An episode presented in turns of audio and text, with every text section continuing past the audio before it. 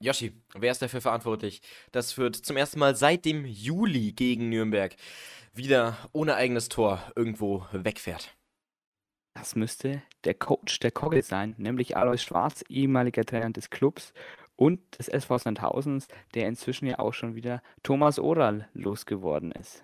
So sieht's aus und äh, da hast du direkt einen kleinen Überblick gegeben über die momentane Zweitligasituation.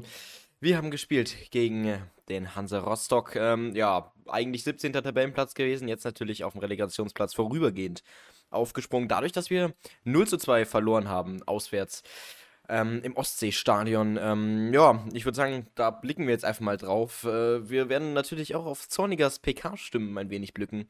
Ein bisschen auf die Linksverteidigersituation, ähm, dann auf die U19, auf die U23, also aufs NLZ der Fürther. Grüße da gehen auch raus an Markus Rötzer, der ähm, beim Klebertradio mal aktiv war heute.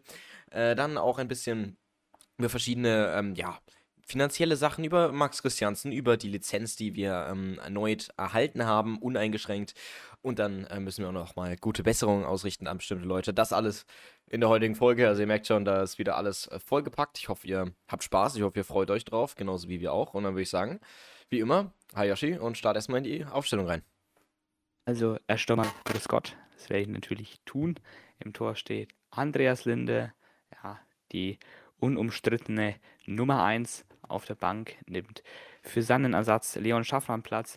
Ganz interessant, auf dem Fürther Instagram-Channel hat man noch gesehen, dass Lasse Schulz auch noch in Rostock war. Der konnte ja nicht bei der U23 spielen. Vielleicht war einer von den beiden fraglich, als man am Freitag in den hohen Norden gereist ist. Linde steht auf jeden Fall zwischen dem Pfosten. Dann stellt sich die Fünferkette wie folgt auf. Aus der rechten Außenbahn spielt Simon Aster. Er setzt sich fast wie Woche für Woche gegen Marco Meyerhöfer durch. Auch hier eigentlich eine vertretbare Entscheidung.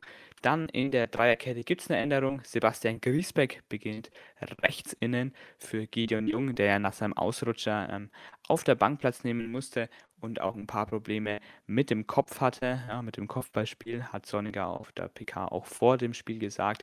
In der Mitte spielt dann Damian Michalski. Inzwischen wieder fast so ein bisschen umumstrittener Stammspieler. Ähm, Links innen spielt dann Gianluca Itter, wie auch schon zuletzt im Heimspiel gegen Regensburg. Und auf der linken Schiene dann Usama Haddadi, ähm, der es ja da zuletzt nicht so sehr stark glänzen konnte. Marco Jon muss sich erstmal hinten anstellen, da die beiden es angeblich ein bisschen ordentlich gemacht haben und Jon vielleicht auch noch nicht so weit ist.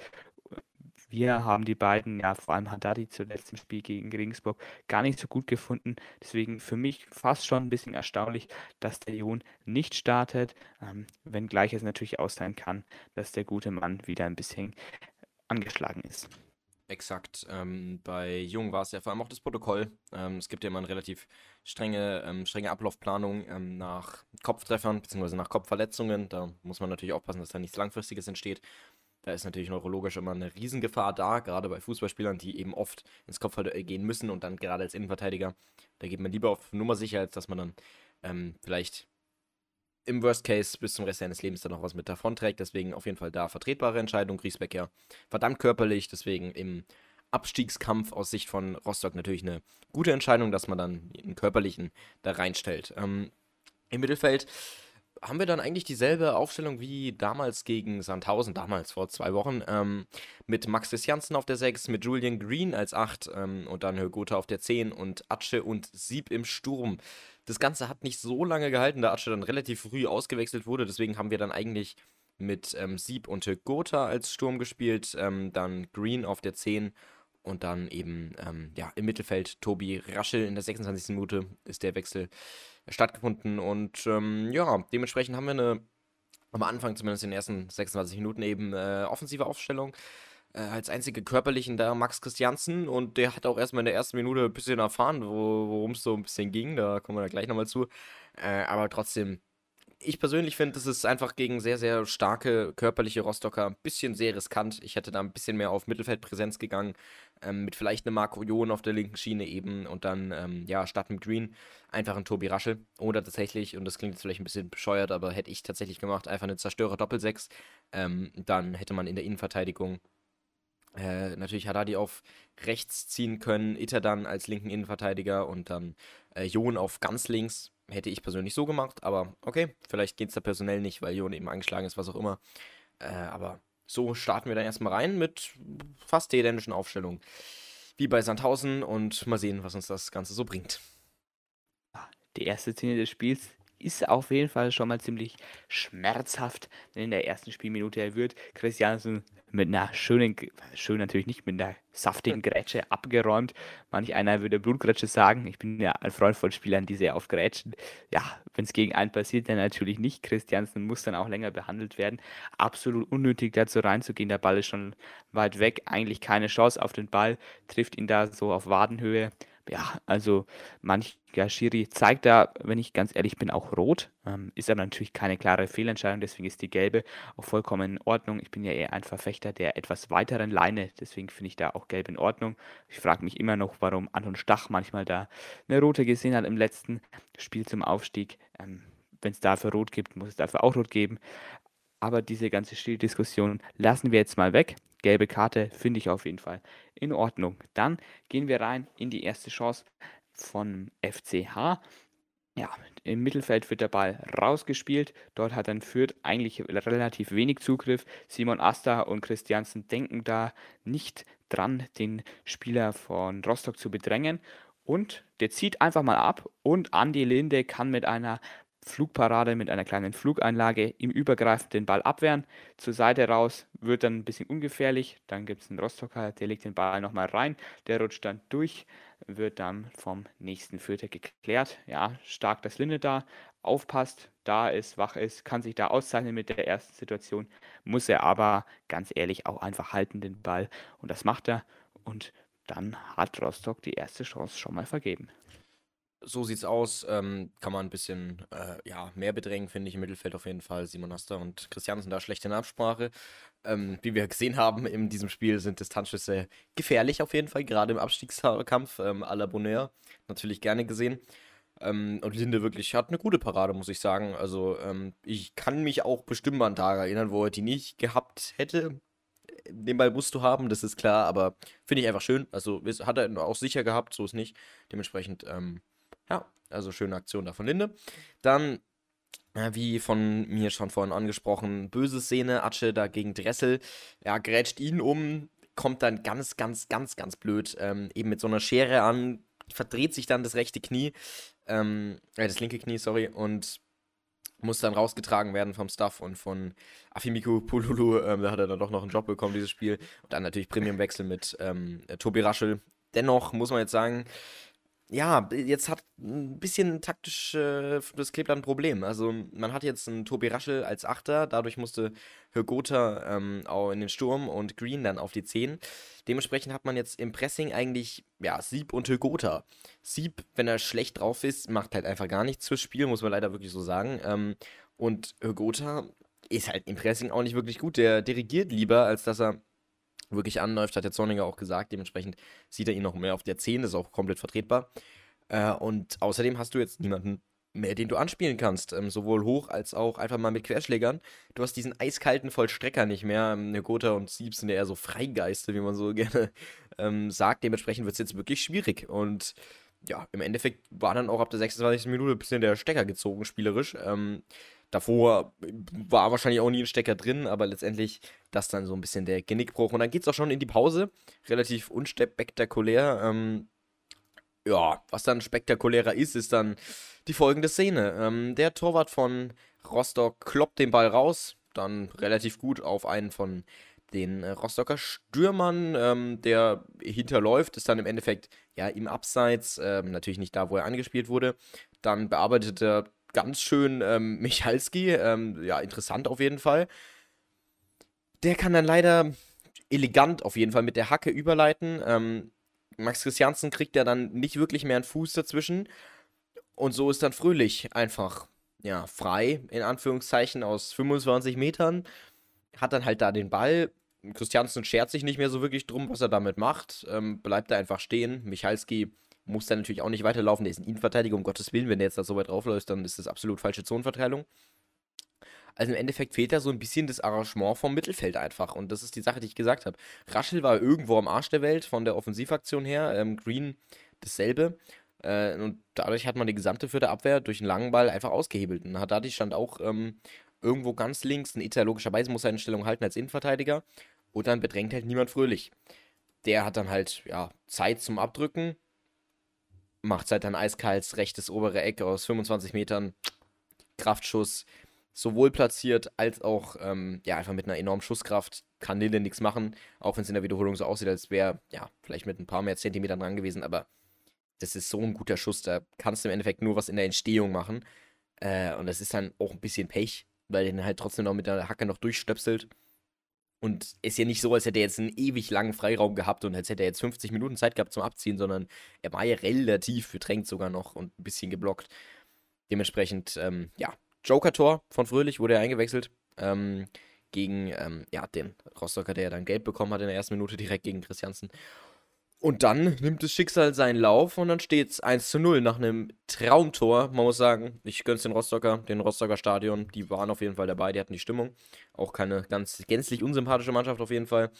Kein Abseits in der Entstehung und somit dann, ja, durchaus verdientes 1 zu 0. Ja, einfach schön, dass einer auch mal drauf fällt. Wenn schießt, schießt auch keine Tore. Also Rostock macht es mit diesen ganzen Tugenden diese Basics, wie man ja schon so schön sagt, richtig gut. Einfach draufhalten, volle Kraft.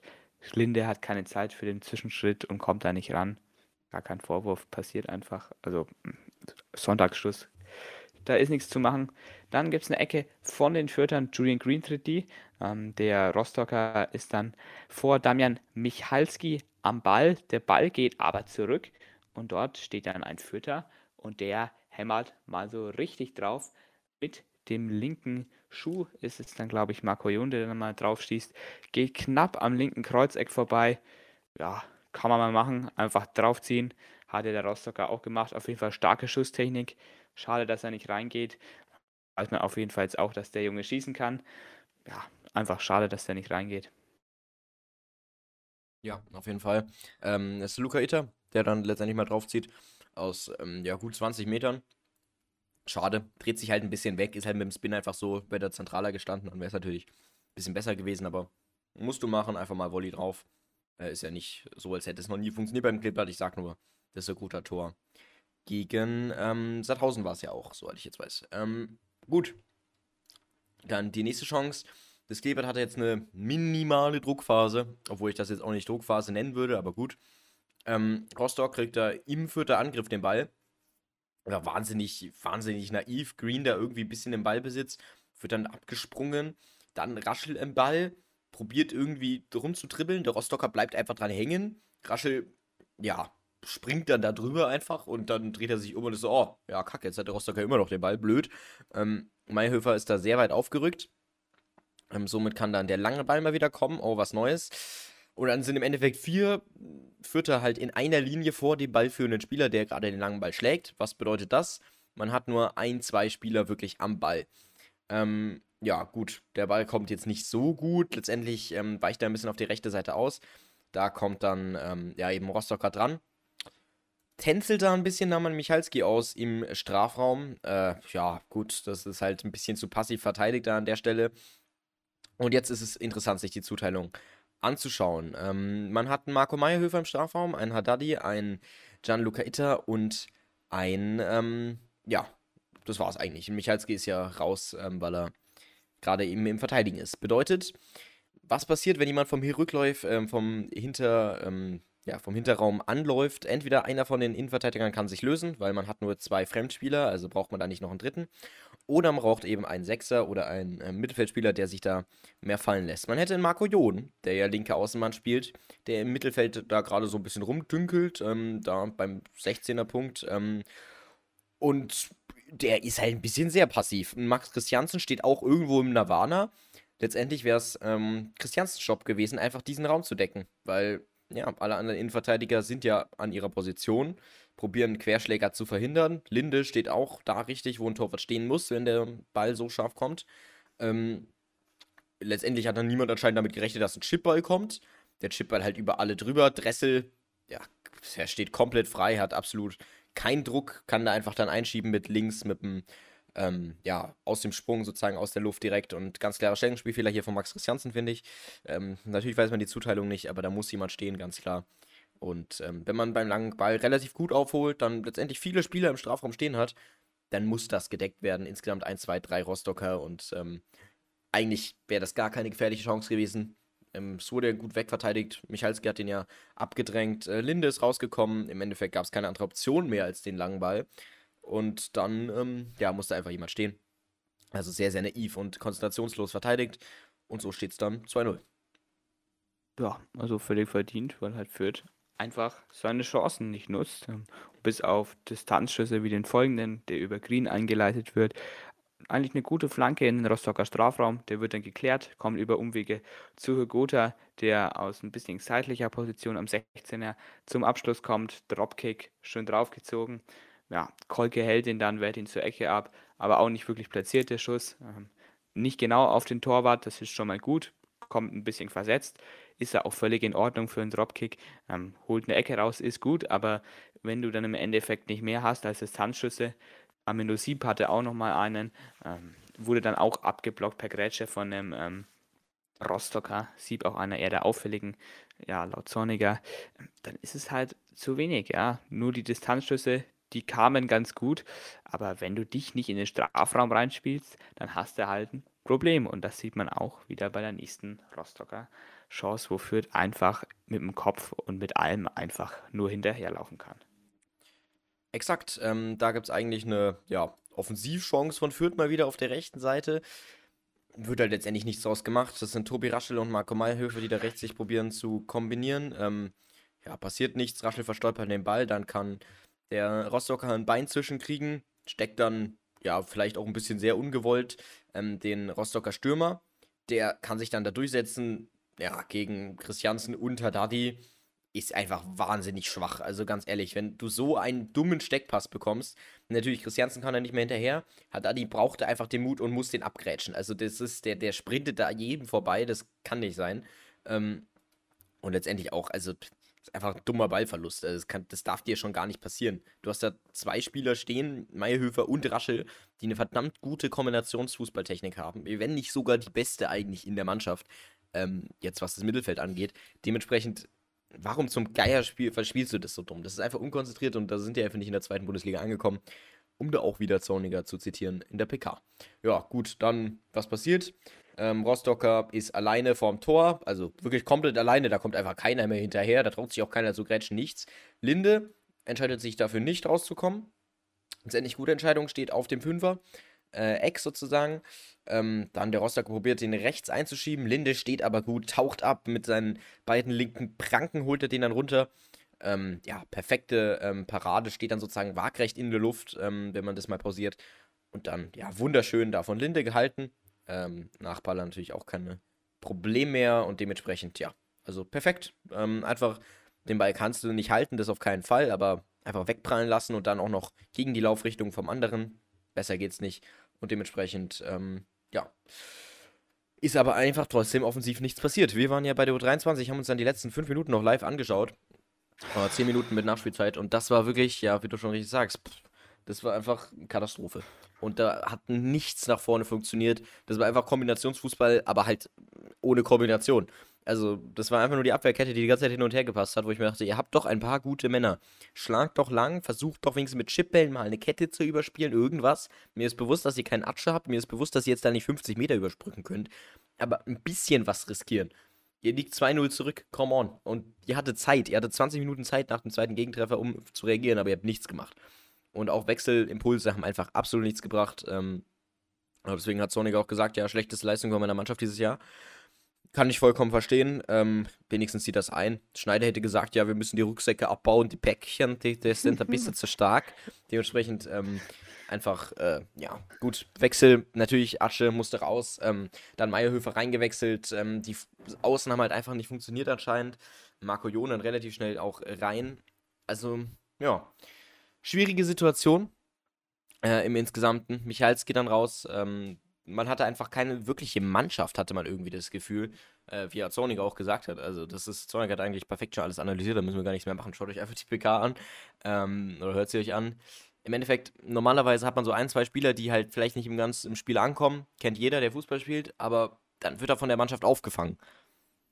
Und es gab keine Mannschaft. Einfach dieses Spiel. Das ist das riesige Problem. Und dementsprechend total verdient. 2 zu 0 für Rostock. Ähm, ich bin froh, dass wir gegen Rostock so verloren haben, ganz ehrlich. Ähm, und nicht gegen andere Mannschaften. Rostock wirklich mit sympathisch. Eigentlich finde ich sehr schade, dass die so weit unten ähm, sitzen in der Tabelle. Also wenn es hier in Rostock gehört, alles Gute für euch natürlich in der Saison. Ähm, und trotzdem haben wir einfach kein ähm, Tor geschossen. Und das hat mich verdammt abgefuckt. Kann ich jetzt einfach mal ganz ehrlich so sagen. Also, wir haben jetzt seit dem Club, seit dem zweiten Spiel in dieser Saison mit Schneider, hatten wir bisher jedes Mal Minimum ein eigenes Tor. Scheiß drauf, ob das ein dummes Eigentor war, scheiß drauf, ob das einfach nur Glück war, scheiß drauf, ob das ein abgefälschter Freistoß war, es ist komplett egal. Wir hatten Minimum ein Tor und come on, das hätten wir jetzt die letzten fünf Spiele auch noch durchziehen können, ganz ehrlich. Also das finde ich jetzt wirklich schade. Ähm, vor allem habe ich jetzt ein bisschen Angst, dass da jetzt die Energie raus ist, weil natürlich ist es nur ein dummer Rekord, es ist nur irgendwie eine dumme, ähm, eine dumme Zahl, aber sowas spiegelt oft Dinge sehr gut wider. Vor allem, das ist dann auch irgendwann kein Zufall mehr, wenn du 20 Spiele in Folge, ja, fast viel mehr, 27 Spiele in Folge, Minimum ein Tor schießt. Das heißt einfach was, dass du wenigstens irgendwann mal den Willen entwickelt hast, irgendwas zu machen und irgendwann mal ein Tor zu schießen. Ist einfach hier nicht passiert. Sie haben sich ein Stück weit aufgegeben halt mal nicht gegen Leverkusen, wo sie dann 7-1 verlieren, oder mal nicht gegen Leipzig, sondern halt jetzt einfach mal ähm, gegen einen schlechteren Gegner und dementsprechend ist es dann noch milder ausgefallen. Aber dennoch, schade, hätte nicht sein müssen. Ja, also die Mannschaft hat ja auch ähm, einfach nie nach Lösungen gesucht, gerade wenn du die letzten fünf Minuten ansprichst. Also ich verstehe das generell nicht, wenn sich Mannschaften, die zurückliegen, ab der 85. Minute immer die beiden Innenverteidiger haben dann inzwischen auf Viererkette umgestellt, sich dann immer den Ball hin und her schieben. Ja, hin und her schieben hinten bringt nichts. Kloppt den doch einfach nach vorne. Es ist jetzt, glaube ich, keine Kunst und es ist auch äh, kein, kein großes Ding, sowas zu wissen, ja.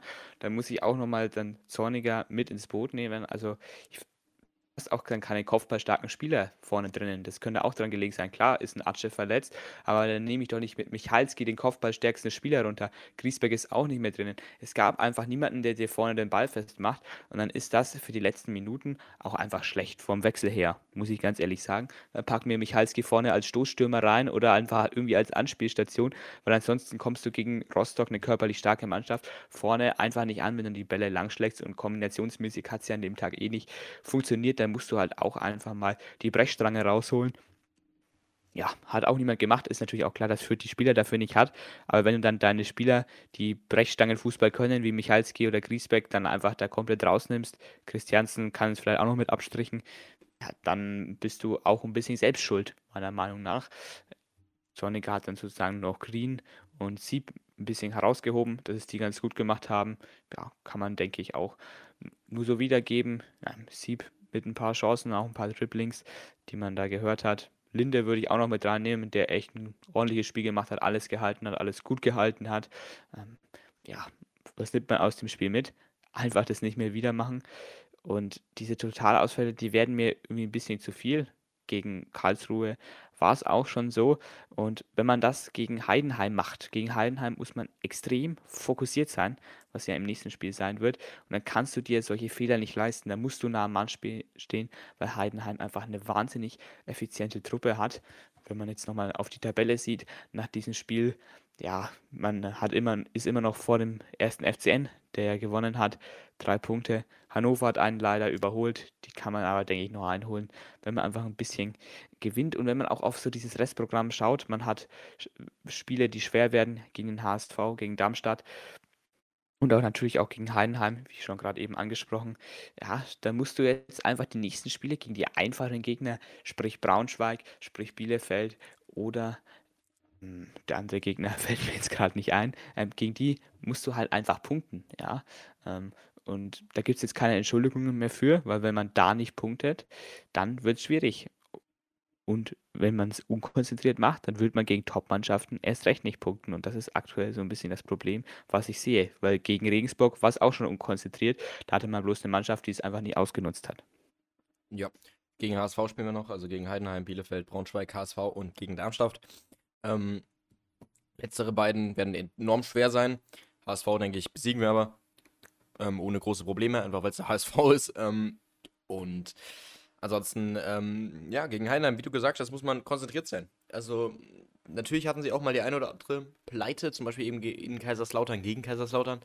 Äh, letztendlich war das natürlich aber auch einfach die Willensmacht von Kaiserslautern, muss man auch so sagen. Ähm, ja, schade, äh, dass man einfach nicht so eine Konstanz drin hat. Also ganz ehrlich, hätte man, seitdem Zorniger da ist, mal nicht so diese eins, zwei Mal, wo es jetzt wirklich heftig war, wie du gesagt hast, gegen ähm, Karlsruhe zum Beispiel, sondern halt wirklich auch mal einfach danach äh, ein paar nicht so Aussetzer gehabt mal für eine Halbzeit. Man hätte Minimum mal eine 5000 mal bessere Tordifferenz und man wäre auch mal in der Tabelle, ja, würde ich mich jetzt mal aus dem Fenster lehnen, so Minimum 10, 20, äh, 10, 15 Punkte oder so drüber. Äh, und natürlich, ich erwarte jetzt nicht, dass man jeden Tag, ähm, jedes Spieltag richtig konzentriert Leistung runterrattert. Das macht keine Mannschaft auf diesem Planeten. Aber ansatzweise in das Niveau kommen, wo man sagt, okay, unsere Minimum-Ambition ist drei Punkte zu holen und alles schlechter nehmen wir nicht.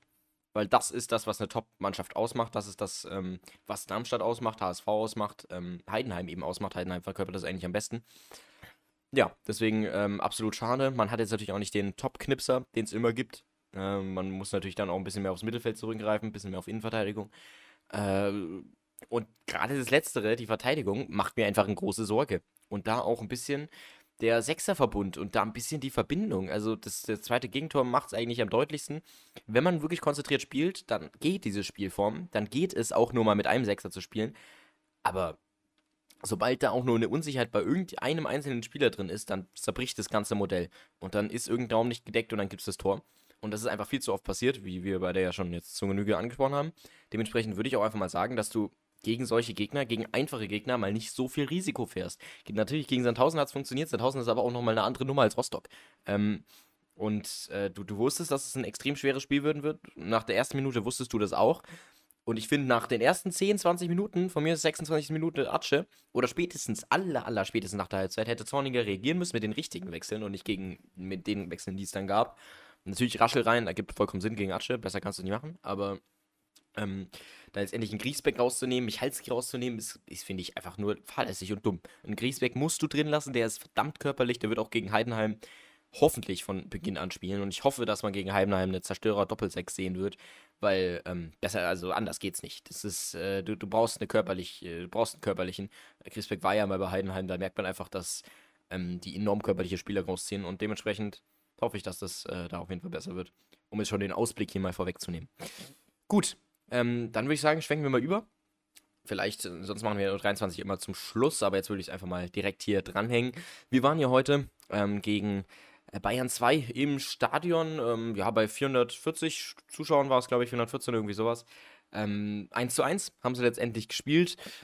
War ein unfassbar schönes Spiel, muss ich ganz ehrlich sagen. Ähm, 1 zu 0 geführt, dann ähm, das 1 zu 1 bisschen dumm bekommen, aber letztendlich ist es Bayern, die sind jetzt Tabellendritter, dementsprechend den Punkt nimmst du absolut mit. Ähm, natürlich schade, dass man jetzt ein bisschen wieder in der Tabelle abgefallen hat.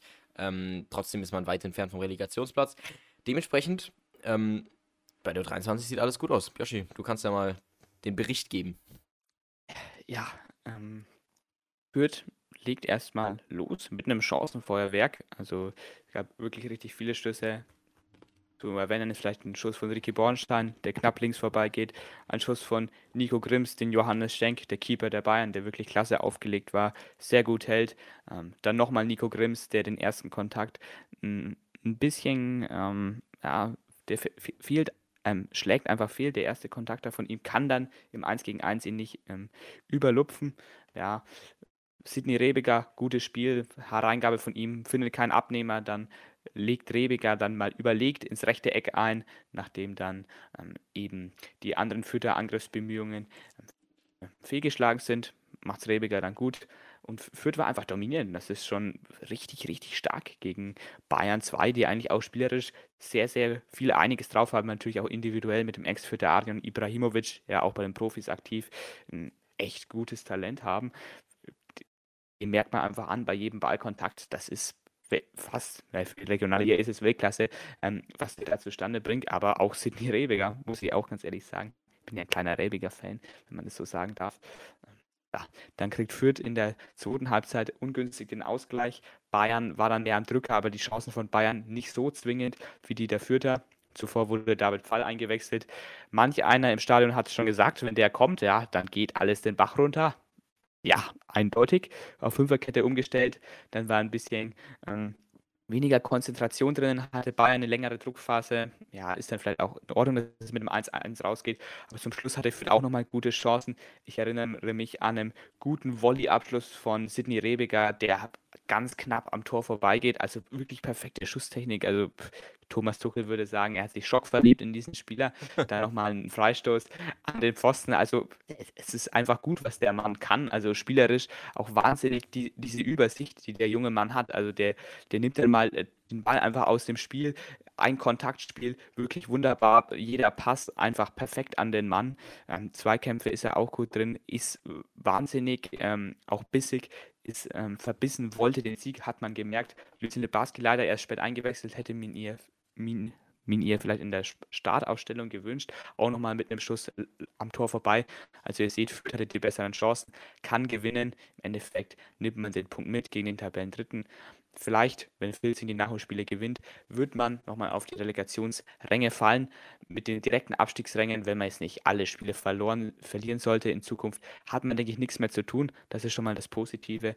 Ähm, und dann würde ich einfach sagen, vielleicht spielt im nächsten Spiel einfach Lucien Lebarski von Beginn an und Willi Kamm sitzt vielleicht auf der Bank. Dann könnte da offensiv vielleicht etwas mehr ähm, Glück passieren. Ja, ähm, Spiel, wie du gesagt hast, wirklich wahnsinnig schön. Also viel besser als bei den Profis. Wären mal lieber alle Rostock-Fahrer daheim geblieben. Ähm, da bringt der extra gecharterte Zug auch nichts mehr. ähm, dementsprechend, ja, also war, war ein wunderschönes Spiel. Körperlich extrem gut tatsächlich. Also Willi Kamm hat mich auch extrem überrascht. Eigentlich wollte ich den schon auswechseln nach der 60. Minute, dann auf einmal 80. Minute bis 90. hat er sich überall reingeschmissen. Ricky Bornstein hat sich einfach um alle drum gewickelt wie, wie so ein Aal und hat jedes Mal halt einen Freistoß gezogen, obwohl er eigentlich in die Spielerei gelaufen ist. Solche bester, bester Typ. Ähm, wahnsinnig gut. Ähm, da der Transfer auf jeden Fall. Ähm, man könnte meinen, er weiß, wo das Tor steht. Äh, und dementsprechend äh, hört gerne in das Interview natürlich auch äh, rein von äh, Sydney, ähm, von Sydney Rebiger, genau, nee, von Patrick Ruhmann, ähm, das wir gemacht haben, ist natürlich unten in den Show Notes auch nochmal verlinkt. Äh, da kriegt ihr natürlich auch nochmal ein bisschen Hintergrundinformationen zu, zum Beispiel auch Oliver Vobersam, der gespielt hat. Ähm, der es auch in Ordnung gemacht hat, generell Verteidigung, ja, war so ein bisschen das wackeligste beim Kleeblatt. Äh, beim Gegentor, das war einfach wahnsinnig blöd. Es gab noch einmal eine Situation, wo vielleicht der Stürmer von München drüber lupfen konnte. Hat er nicht gemacht, hat nicht ganz gut funktioniert. Dementsprechend ähm, konnte Fürth sehr, sehr oft durch äh, Konter. Beziehungsweise leider nicht punkten, aber Nico Grimms ähm, hat einfach diese wahnsinnig gute Technik, dass er einfach die Spieler immer aussteigen lässt. Also er nimmt ihn durch den ersten Kontakt so an, dass der Gegenspieler keinen Plan hat mehr, wo der Ball ist und dann läuft er mal davon. Also man kann ihn nicht beschreiben. Es ist, es ist einfach so ein wuseliger, es ist perfekt. Also ich finde ihn auch viel, viel besser als Abiyama jetzt zum Beispiel. Äh, natürlich nicht vom Niveau her im Generellen, sondern von der Spielweise her. Wenn er das ausbaut, perfekt, besser geht's nicht. Ähm, also der Gute ist jetzt ja 19, der muss bei den Profis spielen nächstes Jahr, anders kann ich es mir nicht erklären. Das hat er absolut verdient. Ähm, wenn Ben Schlicke in der, in der im Kader manchmal stehen darf, dann darf er das auch. Äh, darf er morgen auch nochmal bei der U19 ran. Also dementsprechend, ich freue mich. Ähm, einfach, dass die U23 und auch die U19 sehr, sehr gut punkten momentan. Äh, mit den Abstiegsplätzen wird man auch nichts mehr ähm, zu tun haben und dementsprechend, äh, ja, sehr schönes Spiel. Hat mich gefreut, dass ich mal wieder dabei war. War jetzt ja auch lange hier bei der U23. Ähm, ja, Orten auch wieder alles nett. Perfekter Tag, super Wetter und dann hoffe ich, dass äh, alle anderen, die in Rostock waren, sich wenigstens darüber freuen können, dass man Bayern 1 zu 1 fast geschlagen hat.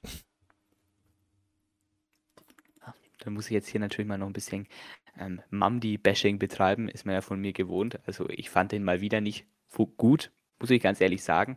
Und dass er ein Profi ist, das fällt einfach absolut nicht auf. Also man denkt, er ist einfach so ein Regionalligaspieler ähm, mit ein paar Fahrern drinnen, mit ein paar Fehlern.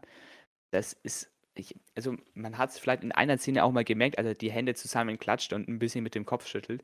Also er kommt einfach nicht in diese Spiele rein. Gegen Schweinfurt war es schon genauso. Da war ich auch im Stadion und auch ein paar andere Sp Spiele, die man dann auch mal auf Sport total anschaut. Der ist da einfach nicht wirklich drin. Also ich finde Nathanas Zebrauskas, habe ich glaube ich auch schon hundertmal gesagt, besser als ihn. Ähm, ja, ich hoffe, den verkauft man einfach im Sommer, weil mir fehlt die Fantasie, dass der mal zweite Liga spielt. Außer natürlich linkes Mittelfeld ähm, als Lieblingsjoker von Marc Schneider. das ist natürlich immer eine Option, muss man ganz ehrlich sagen. Ähm, ansonsten wunderbar. Grimms einfach so ein ekliger, schmieriger Stürmer im, im positiven Sinne natürlich. Es ist einfach, einfach schön, was der Junge macht. Ähm, ja, und dann würde ich einfach mal direkt überleiten zur U19. Die hat nämlich mal das Wort Gala neu geprägt. Die leben das nämlich einfach. Für die ist das Standard inzwischen. Letzten Samstag war ich beim Spiel der U90 gegen Schweinfurt und die haben da einfach mal 7 zu 2 gewonnen hatten auch mit ein bisschen Widerstände zu kämpfen, haben auch zuerst das 1-0 gekriegt, haben dann so ein bisschen so 20 Minuten, halbe Stunde gebraucht, bis sie dann mal da drinnen waren, haben dann einfach Tempo angezogen und haben Schweinfurt auseinandergenommen. Tor für Tor ist gefallen. Schweinfurt wusste nicht mehr, wo vorne und hinten ist. Das ist einfach bezeichnend für diese Liga. Fürth wird wahrscheinlich aufsteigen. Regensburg der einzigste Konkurrent. NLZ auch. Also es ist einfach gut, was die da können in der Bayernliga. Der Vergleich fehlt natürlich so, so ein bisschen zu anderen ähm, Top-Akademien. Ähm, das ist ja nächstes Jahr wahrscheinlich wieder, wenn man aufgestiegen ist. Aber es ist einfach schön, die ziehen einmal das Tempo an und die ganz, und der Gegner ist einfach weg. Also es ist einfach gut. Patrick Götzelmann körperlich wirklich wunderbar gut, technisch auch sehr, sehr stark.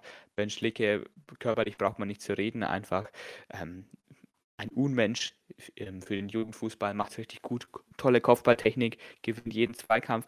Er hat ein bisschen Probleme mit so hohen Bällen, die hinter die Kette kommen, dass er dann in so Laufduell geht. Da da hat er mir nicht ganz so gut gefallen, kann er auf jeden Fall noch dran arbeiten. Ansonsten wirklich ein guter U19-Spieler.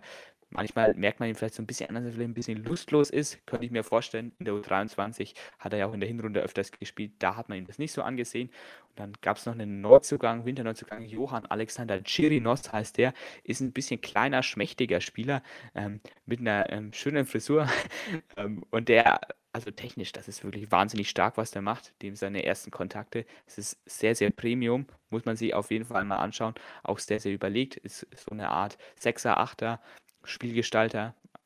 Zehner könnte er theoretisch auch spielen. Also wirklich gut, was der mit dem Ball macht.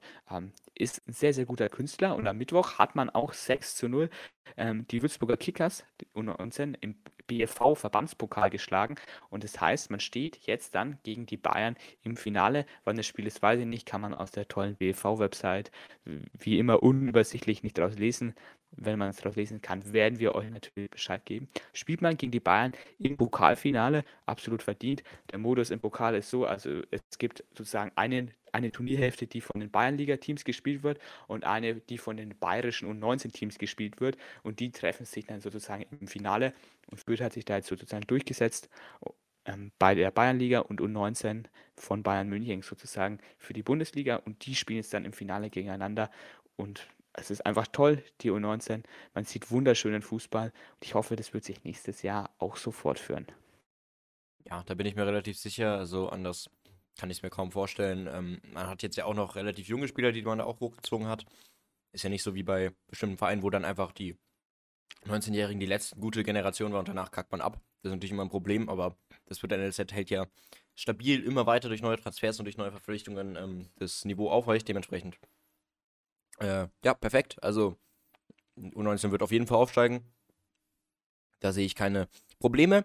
Und ähm, wo ich auch keine Probleme sehe, beziehungsweise wo die DFL keine Probleme gesehen hat, das ist bei deren ähm, Lizenzierungsverfahren. Also jedes, ja, jede DFL-Mannschaft sozusagen, erste, zweite, dritte Liga, muss sich ja immer die verschiedenen ähm, verschiedenen Lizenzen holen, beziehungsweise erste, zweite Liga, ähm, für die, ähm, ja, für die nächste Saison, um halt eben spielen zu dürfen. Da geht es um ganz verschiedene Sachen, um die finanzielle Sicherheit, ähm, um ja, vor allem die Wirtschaftlichkeit des Vereins, dass man eben nicht in Insolvenz geht, ähm, wie München zum Beispiel.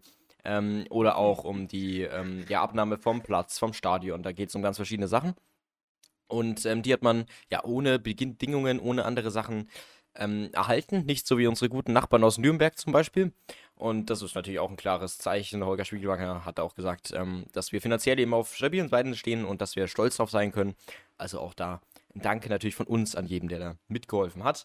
Ähm, ist wahnsinnig wichtig, dass rund ums Sportliche eben auch alles läuft. Und ich denke, mit dem Rundhof haben wir ein Stadion, was perfekt von der Größe auch passt, würde ich ganz ehrlich sagen. Ähm, größer, kleiner kann man sich kaum wünschen. Gegen gerade ist ein bisschen hässlich, muss man noch ein bisschen modernisieren, muss ich ganz klar einfach so sagen. Aber ansonsten bin ich echt zufrieden. Äh, der eine Block neben dem Lohner, der nicht aufgemacht wird, verstehe ich auch nicht so ganz. Da hockt immer die Polizei. Ähm, aber generell ein perfektes Stadion, guter Rasen. Äh, also war er auf jeden Fall, jetzt nachdem er ihn neu mhm. gemacht hat, ist er auf jeden Fall irgendeine einzige Sandgrube. Ich weiß nicht, also da hat man irgendwie was falsch gemacht, jetzt auch wieder bei der U23. Ich verstehe nicht, was, wer da mit seinem Trecker nochmal vorher drüber gefahren ist. Also das ergibt irgendwie wenig Sinn, dass man da so viel Geld drin rein investiert hat, dafür, dass der noch beschissener als vorher ist. Ähm, naja, für die nächsten Spiele soll es auf jeden Fall reichen. Es geht dann auch noch bei der U23 gegen die Würzburger Kickers ähm, im Rohnhof. Ähm, dementsprechend kann man da äh, als interessierter Fan auch zuschauen. Das ist immer ein bisschen vermäßigt, für Dauerkartenbesitzer eh kostenlos. Äh, also kann ich da nur empfehlen für alle unter euch, die da auch mal schönen Fußball sehen müssen ähm, oder wollen äh, abseits von den Profis, nein, Spaß. Äh, die Profis werden es natürlich hoffentlich auch gut machen. Genau, um dann direkt überzuleiten, ähm, Max Christiansen hat äh, verlängert, beziehungsweise hat nicht verlängert, das wäre schön, aber er musste zwangsläufig verlängern. Es gab ja eine Option in seinem Vertrag für ein weiteres Jahr, die wurde jetzt gezogen vom Verein, bedeutet, er bleibt bis 2024 im Sommer. Ähm, ja, klare Sache. Christiansen wahnsinnig wichtig. Ähm, ist ja der zweite Führungsspieler nach. Gotha hat ja auch dann die Capitano-Binde getragen, als er gelb gesperrt war. Ähm, nicht nur spielerisch wichtig, sondern eben auch einfach als Führungspersönlichkeit. Da hat man ja in Fürth nicht so viele, würde ich jetzt mal spontan annehmen. In der U23 tausendmal mehr als bei den Profis. Und man ist ja in Verhandlungen, dass man den länger vielleicht behalten äh, kann, behalten will. Letztendlich kommt nichts weiter raus. Ich hoffe, dass es nicht so endet wie bei Nielsen, wo man ewig rumredet und dann letztendlich schon vorher klar ist, dass es nichts bringt. Ähm, ich drücke die Daumen, dass man ihn behält. Er ist wirklich wahnsinnig gut. Ähm, ja, in Bundesliga-Zeiten schon wichtig gewesen, jetzt noch mehr. Adrian Fein ähm, war ja da auch nicht so eine wirklich Konkurrenz und ähm, dementsprechend stark und äh, hoffe ich, dass er weiter beim Kleeblatt bleibt. Zumindest ja bis 2024 und das ist enorm wichtig, um auch Stabilität reinzubringen, dass wir nicht so enden wie der FC Chelsea. Ja, also freut sich natürlich auch. Verkauft eine Ablöse für eine Ablöse oder geht man in den Vertragspoker ins letzte Jahr rein? Ich denke, man wird sich, wenn, für Letzteres entscheiden. Ähm, also er weiß natürlich, was er entführt hat. Ist natürlich auch klug von der Christiansen-Seite, wenn man dann noch so ein bisschen spekuliert, wie läuft nächste Saison ab. Weil Christiansen könnte, wenn er wirklich stark spielt, hat er auch in der Bundesliga bewiesen, in der Bundesliga definitiv auch einen Platz haben. Ähm, das, das sehe ich ihn, ganz ehrlich. Ähm, deswegen, wenn er gut spielt in der nächsten Saison, ähm, und Fürth nicht aufsteigt oder nichts irgendwie da oben mit zu tun hat, kein Top-Zweitligist wird, ähm, dann könnte sich vielleicht den eben auch ein Top-Zweitligist oder eben ein Bundesligist als Kaderfüller, den einfach ablösefrei verpflichten. Das ist natürlich auch sehr, sehr attraktiv für so einen Verein. Deswegen eigentlich auch ganz klug, dass er den dann nicht verlängert, sozusagen. Ähm, aus Sicht von der Spielvereinigung braucht man ihn.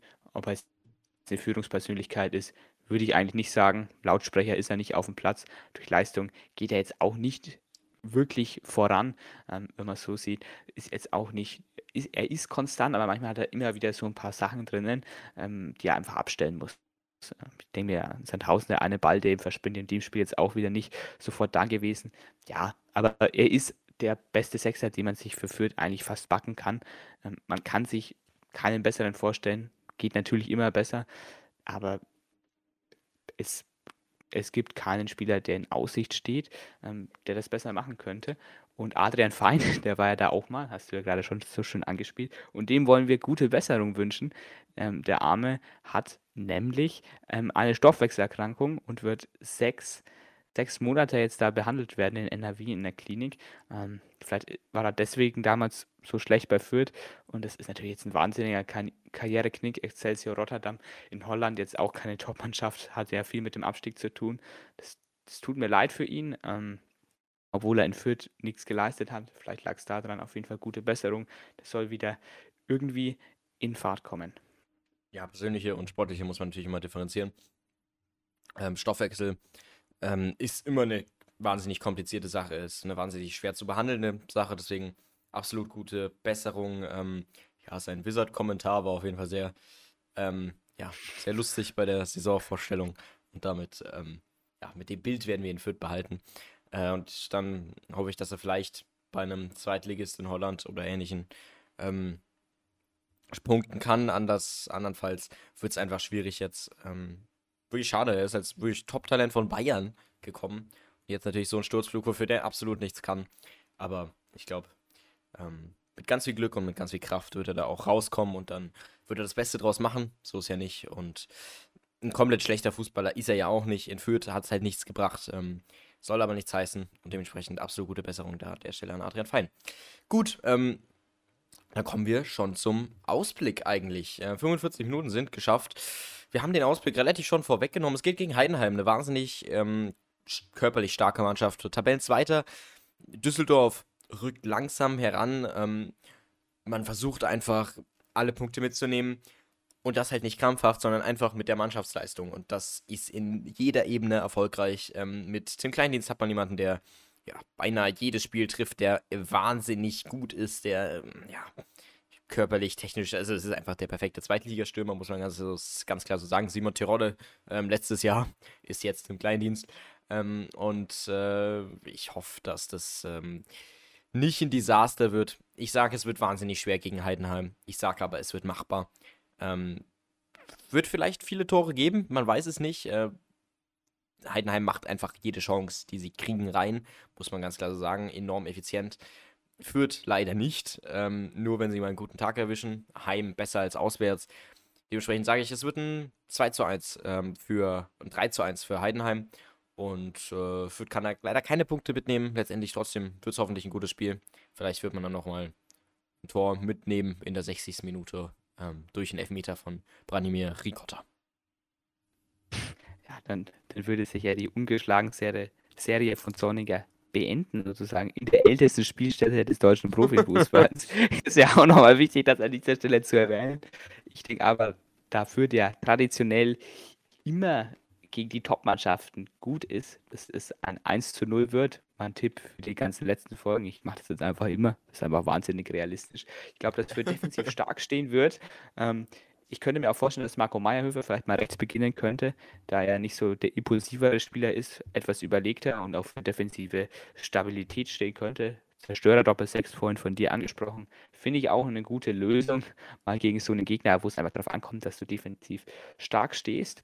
Und dann setze ich einfach mal ähm, auf ein Kopfballtor von Damian Michalski nach einem Eckball und dann wird Fürth mauern und ähm, das Spiel auf seine Seite ziehen und 1 zu 0 um 18.30 Uhr gewinnen. Flutlicht, ähm, auch wenn es wieder weniger Flutlicht wird. Sonnenuntergang ist ja so um 20 Uhr, 20, 20 Uhr 30 sowas rum. Ähm, Zerstörer Doppel 6 übrigens äh, wir brauchen hier das Übersetzungslexikon für unsere vielen Akronyme, ist Max Christiansen und Sebastian Griesbeck. Ähm, nur um das nochmal kurz äh, zu erklären, ähm, die einfach alles zerstören. Daher kommt, äh, rührt der Name. Mich würde es mal interessieren, weil wir das das erste Mal verwendet haben. Ähm, ich glaube, war deine Kreation äh, auf jeden Fall. Äh, ja, wenn es jemand von euch weiß, gerne mal ähm, auf unseren Social Media Kanälen schreiben, die natürlich in den Show Notes verlinkt sind. Ähm, ebenso könnt ihr uns natürlich da Kritik, ähm, ähnliches, eure Meinung zu spielen, eure Frustration zu spielen, die ja auch oft geäußert wird von euch, wo wir dann gerne drauf eingehen und mit euch ein bisschen, ja, lästern würde ich jetzt nicht sagen, aber ein bisschen ranten, um es in Jugendsprache zu sagen, ähm, über die verschiedenen Missgünste ihn führt. Und ähm, gerne auch fünf Sterne oder vier Sterne oder drei Sterne oder zwei Sterne oder keinen Stern abgeben ähm, bei Spotify. Äh, wenn ihr den Podcast da auf dieser Plattform gerade hört, würde uns natürlich freuen. Einfach eine ehrliche Bewertung. Und ähm, ja, das gibt einfach ein bisschen das Bild, um uns natürlich auch zu verbessern und um andere auf diesem Podcast zu führen. Dann würde ich sagen, ich freue mich auf ähm, 18.30 Uhr Flutlichtspiel. Ich hoffe, so viel wie möglich von euch sind dabei. Wird ein Top-Spiel, wird ein intensives Spiel, wird ein tolles Spiel. Und dann denkt dran, Fußball ist ein schöner Sport. Und ähm, Joshi, du hast wie immer das Abschlusswort. Ja, es wird sehr, sehr interessant. Ich hoffe mal, dass Sidney Remiger in Zukunft mal einen oder anderen längeren Einsatz bei den Profis bekommt, wenn man vielleicht schon ein bisschen gesicherter ist, was den Abstieg angeht. Ähm, weil er mir wirklich wahnsinnig gut gefallen ist, bleibt mir jetzt hier schon den ganzen Tag, bin am Samstag auf, in Erinnerung. Ähm, ich glaube, die Zerstörer Doppel 6, die haben das erste Mal nach dem ersten Schneider-Sieg gegen Baderborn einge eingeführt. Das war ein 4-2-3-1 mit eben genau dieser Doppel 6. Ähm, müsste, glaube ich, stimmen. Ich werde mir jetzt bestimmt nicht die ganze Folge nochmal durchhören, sonst verfalle ich in Depressionen. ähm, ja, stattdessen kann man sich einfach mal irgendwie Taifun Korkut widmen, der gar nicht mehr vorkommt. Dann hat man das schnell abgehakt. Ansonsten, wer ein bisschen Boulevard sucht, der soll zum FC Bayern und der Bildzeitung schauen. Da kann man aktuell schön seine Zeit vertreiben. Und dann sage ich, Ade bleibt Che. Ade bleibt Che, Faldianati. Und ähm, dann bis nächste Woche und Ade. Ciao. Tschüss.